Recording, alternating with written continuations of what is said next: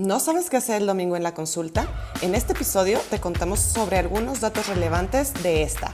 Comentaremos un poco sobre las leyes que dan base a que podamos tener este mecanismo y que se pueda llevar a cabo eh, a nivel nacional. Y finalmente, compartimos nuestra opinión y les chismeamos si las jefas de grupo van a ir a participar. Escucha nuestro episodio. Bienvenidas, bienvenidos. En este episodio estamos muy contentas porque vamos a platicar de algo que es extraordinario. En este episodio hablaremos sobre la primera consulta popular en la historia de nuestro país, la consulta, eh, una consulta en los verdaderos términos de ley, no solamente levantando la mano en eventos. Y por si usted estaba debajo de una piedra viviendo la pandemia o lo que sea y no se enteró que este domingo, primero de agosto, hay una consulta popular, pues aquí le platicaremos sobre algunos datos. Existen muchas preguntas y críticas en torno a este ejercicio, Pau, y hablaremos sobre algunas de ellas. Primero, ¿qué onda con las consultas? ¿Qué son? ¿Por qué existen? ¿Y desde cuándo? Y darnos un poquitito de contexto. La Ley Federal de Consulta Popular, en su artículo cuarto, nos dice que la consulta popular es un instrumento de participación por el cual las personas ciudadanas, a través de la emisión del voto libre, secreto, directo, personal e intransferible, igual que las, nuestras elecciones en donde elegimos a las personas que toman nuestras decisiones, pues finalmente toman parte de las decisiones de los poderes públicos respecto de uno o varios temas de trascendencia nacional o regional que sean competencia de la federación. En resumen, se trata de un mecanismo que nos permite ser parte de las decisiones de nuestros gobiernos a través del ejercicio de nuestro derecho humano a la participación. A grandes rasgos, eh, ¿Cómo es el proceso para echar a andar una consulta popular? Aquí les vamos a platicar un poco, un resumen de lo que dicen los artículos de la ley federal de la consulta. Primero, ¿quiénes pueden tramitar una consulta? ¿Quiénes pueden hacerlo? Es quien ocupe la presidencia de la República.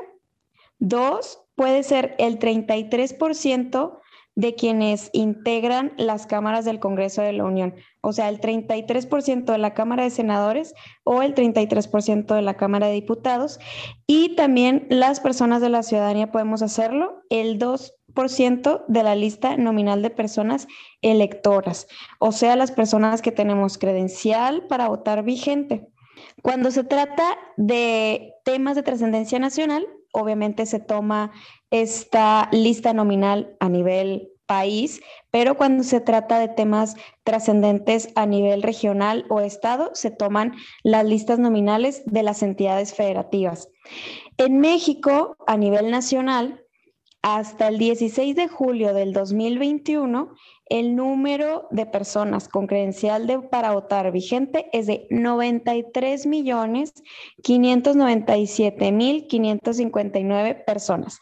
El 2% de este número es 1 millón 871 mil 951 personas. Entonces, si nos organizamos, y las personas queremos poner a consulta una de las decisiones de nuestros gobiernos, pues necesitaríamos el respaldo en firmas de 1.872.000 personas. Si alguien quiere promover alguna solicitud de consulta PAO, se pueden presentar hasta el 30 de noviembre del año anterior al que se planea la consulta. ¿Cómo se presenta? La solicitud se presenta ante alguna de las cámaras del Congreso, según corresponda, y la solicitud para avanzar debe ser aprobada por mayoría de cada cámara para las solicitudes del presidente y de legisladores y legisladoras. Uno como persona, ¿qué se necesita para hacer una solicitud?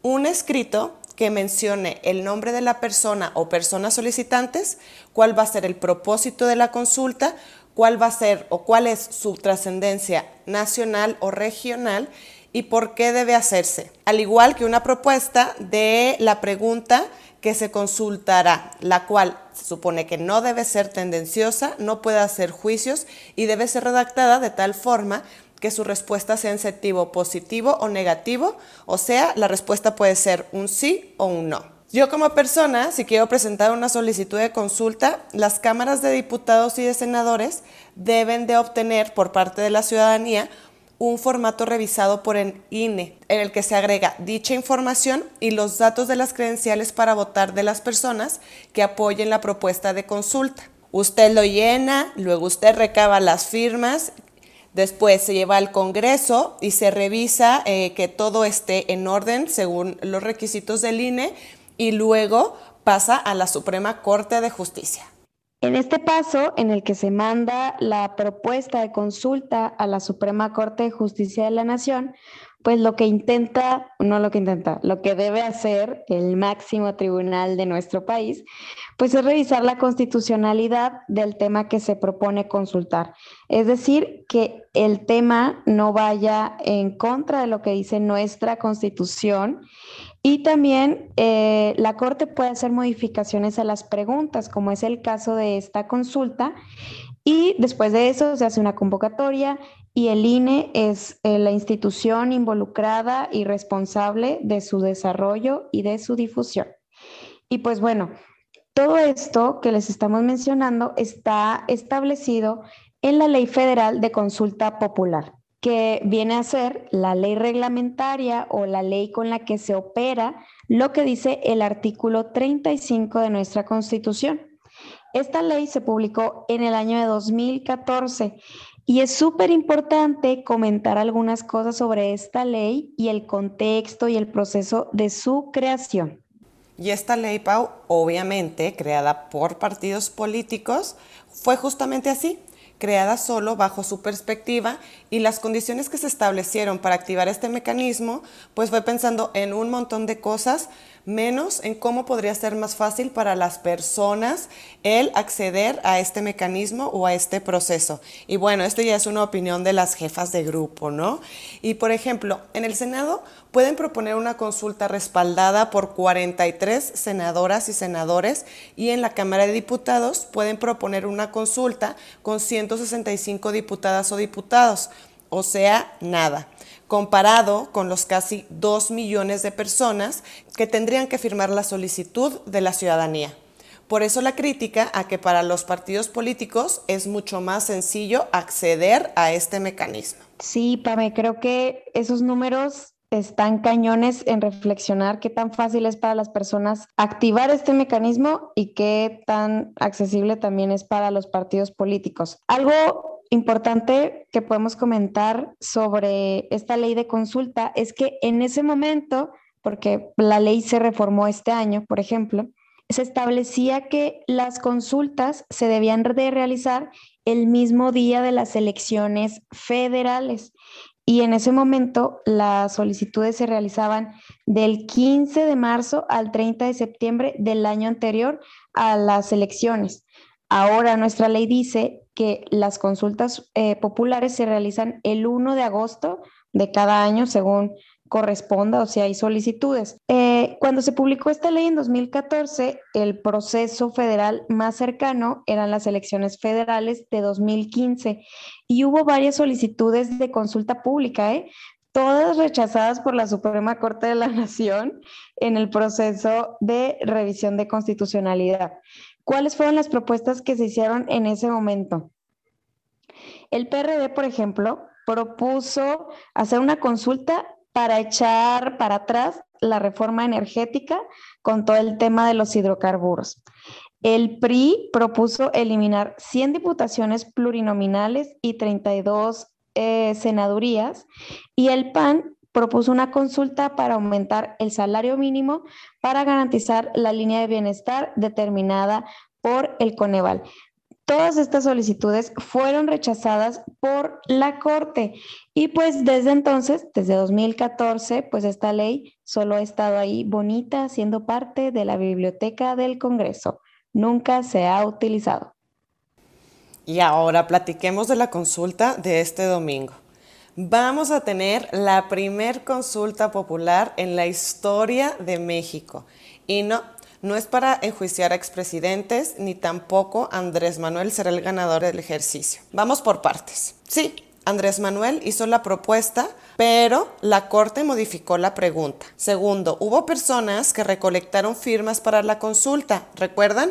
Pero finalmente la solicitud la presentó el presidente de la República. Luego, en la exposición de motivos del presidente ante la Corte, él habla de una corrupción generalizada, de los daños del sistema neoliberal, del neoporfirismo y hace responsable a cinco sexenios, lo dice literal, desde Salinas de Gortari hasta Peña. La pregunta de AMLO era, ¿Está de acuerdo o no con que las autoridades competentes, con apego a las leyes y procedimiento aplicables, investiguen y en su caso sancionen la presunta comisión de delitos por parte de los expresidentes Carlos Salinas de Gortari, Ernesto Cedillo, Vicente Fox Quesada, Felipe Calderón Hinojosa y Enrique Peña Nieto antes, durante y después de sus respectivas gestiones? Luego de presentar a Andrés Manuel la solicitud con esta exposición de lo que nos comentaba Pamela.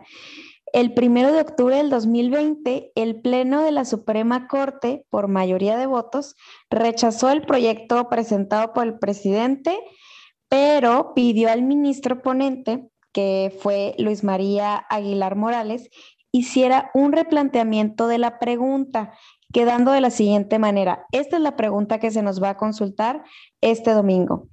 ¿Estás de acuerdo o no en que se lleven a cabo las acciones pertinentes con apego al marco constitucional y legal para emprender un proceso de esclarecimiento de las decisiones políticas tomadas en los años pasados por los actores políticos, encaminado a garantizar la justicia y los derechos de las posibles víctimas?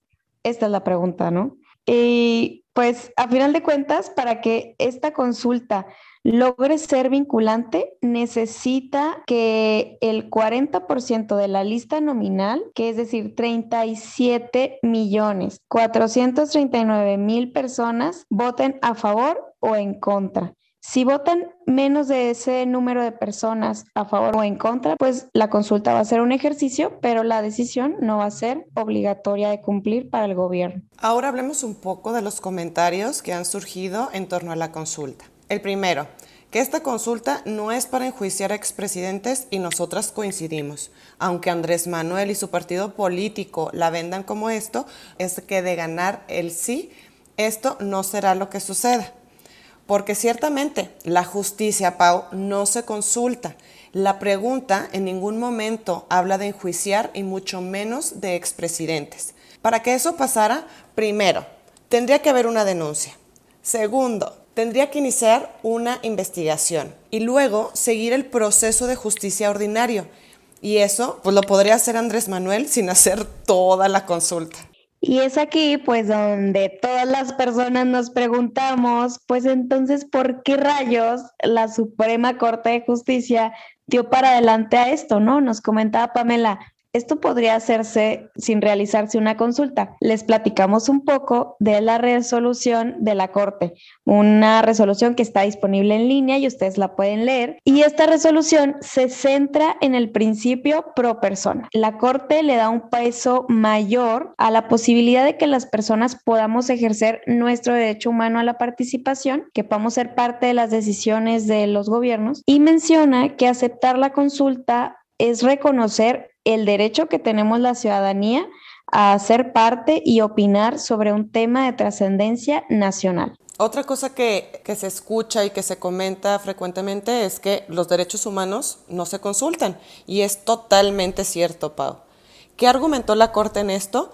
Pues que la consulta no está dirigida a que las personas decidan si las instituciones ejercen sus facultades y responsabilidades, sino que las personas opinan sobre temas de trascendencia nacional y que en ese sentido la consulta no está preguntando si se accede al derecho a la justicia o no. Además, la Corte en su resolución menciona que pues, las instituciones cuentan con una serie de facultades y atribuciones que sin consulta podrían echar a andar procesos de este tipo, de esclarecimiento, justicia transicional, pero que la consulta hace que las personas formemos parte del proceso y agreguemos un elemento de que las cosas sean vinculantes, que se tomen en cuenta y que pues se hagan, Paulina. La corte fue muy criticada, vemos que a lo mejor, y lo sentimos tal vez un poco flojo comparado con las decisiones que, eh, que se tomaron anteriormente en el resto de las consultas, en las que se desecharon, eh, porque pues dio un giro en su actuación en un plano un poco político y sobre todo el ministro presidente. Pero pues la consulta va y va a ser mañana a amigas y amigos. Ahora, la logística de la consulta.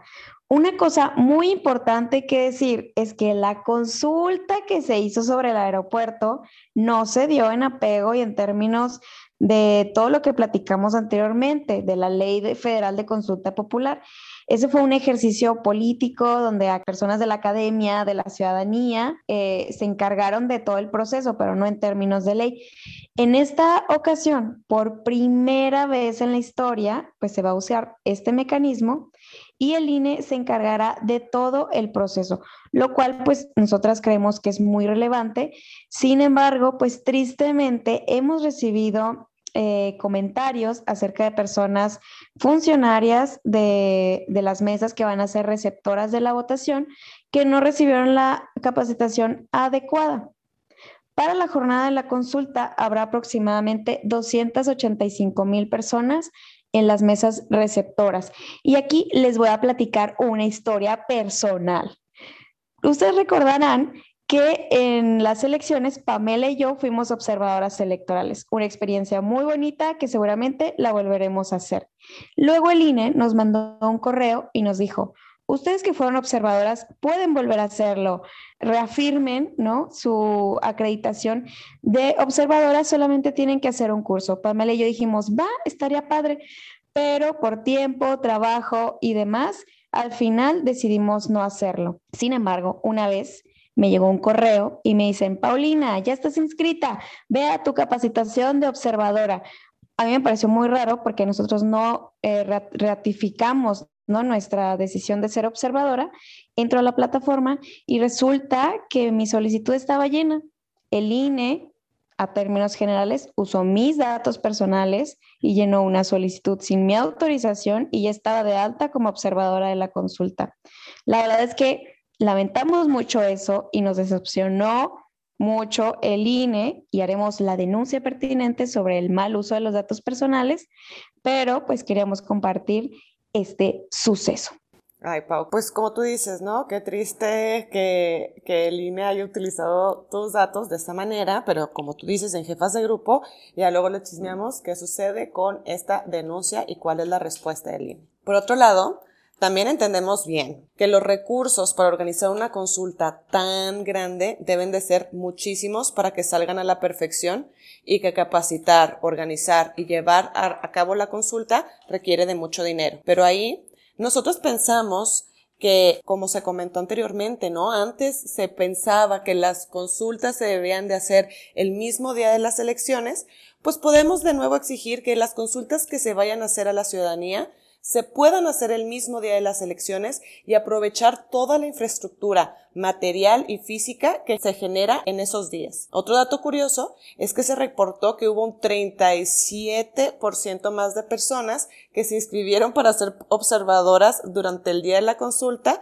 que en la jornada electoral del 6 de junio, pero pues tal vez hay otras personas que están en el mismo, en la misma situación que Paulina, y que tal vez fueron inscritas para ser observadoras sin que se dieran cuenta. Y para que nos demos una idea de qué tanta chamba va a tener el INE este domingo, pues se van a instalar 57 mil mesas receptoras en todo el país, donde va a haber 93 millones de boletas una por cada persona en la lista nominal de nuestro país. O sea, hay una, una papeleta para cada una de las personas que tenemos nuestra credencial para votar vigente. Y otra cosa, si no saben a dónde van a ir a votar, pues entren a la página de ubicatumesa.ine.mx y ahí ustedes van a poder buscar cuál es la mesa más cercana. No va a haber una mesa de consulta en todos los lugares donde se han instalado generalmente una casilla para votar, por lo que si piensas ir a votar y participar, busca con tu credencial para votar eh, la, mesa más cercana y la, el horario de recepción de, de la votación va a ser de las 8 de la mañana a las 6 de la tarde. Bueno, Pau, y ya como conclusiones. En realidad no sabemos qué pasará con cualquiera que sea el resultado, si gana el sí y si gana el no. Lo que sí creemos es que los procesos de justicia en nuestro país y sobre todo de justicia para todas las víctimas es algo urgente. Y pues ya sea que sí o que no, pues se deben de, generar comisiones de la verdad para esclarecer casos y pues indagar y tener procesos de reparación del daño y de justicia transicional. Para mí es irrelevante si gana el sí o no, porque es algo que debe de hacer nuestro país. En las jefas de grupo creemos que este ejercicio es una oportunidad que será un precedente muy importante sobre este mecanismo. Obviamente quisiéramos que la pregunta fuera menos ambigua o mejor aún que atendiera las necesidades de las víctimas de nuestro país. Pero la consulta se echó a andar y creemos que va a marcar un momento muy importante para, hablando, ¿no? De la participación ciudadana. Y de nuevo, pues lo dijo la Corte y es cierto. De ganar o no el sí, la responsabilidad de hacer su chamba y la obligación de denunciar hechos no se aumenta o se disminuye con la consulta. Esto debe pasar con la consulta o sin ella. Finalmente, como jefas de grupo, nuestra recomendación es que salgamos este domingo a participar, que ejerzamos nuestro derecho, voltemos la hoja y la historia a favor de las personas y pues vamos a ver qué pasa. Vamos a ver entonces eh, qué hace el gobierno de ganar el sí. A ver, Paulina, a ver qué hace si gana el sí. Y pues bueno, este fue el onceavo episodio de Las Jefas de Grupo. Síganos en nuestras redes y les queremos mucho. Les queremos.